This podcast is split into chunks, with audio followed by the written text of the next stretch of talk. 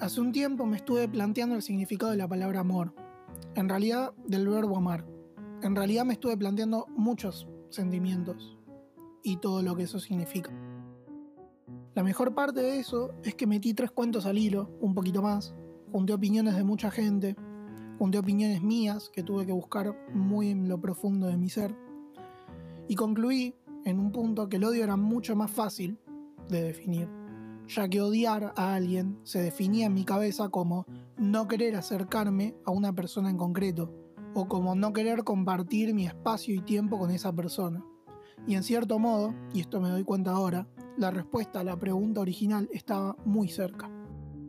Si planteamos el amor como lo opuesto al odio, podemos decir que amar es lo opuesto a no querer estar con alguien. Cuando caí en esto, seguí pensando un poco más y entendí todo. El amor es gratitud. Amar es dar gracias. Cuando yo le digo te amo a una persona, le estoy diciendo gracias. Por existir en la mayoría de los casos o por cualquier cosa.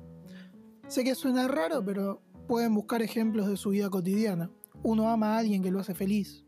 Y cuando se lo recuerda con un simple te amo, le está dando las gracias por esa felicidad.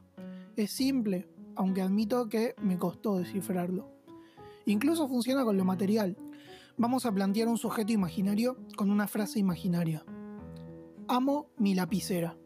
El sujeto está expresando que esa lapicera le causa felicidad, que sin ella todo sería distinto. Está agradeciendo a quien sabe qué, no a la lapicera, ya que en ese caso sería un te amo, la existencia del propio útil. Con esta conclusión, a la cual me tomó meses y mucha ayuda en llegar, Cierro esta saga de sentimientos con un candado y tiro la llave al agua. Esto quiere decir que de ser extremadamente necesario, siempre puedo tirarme al agua a buscarla.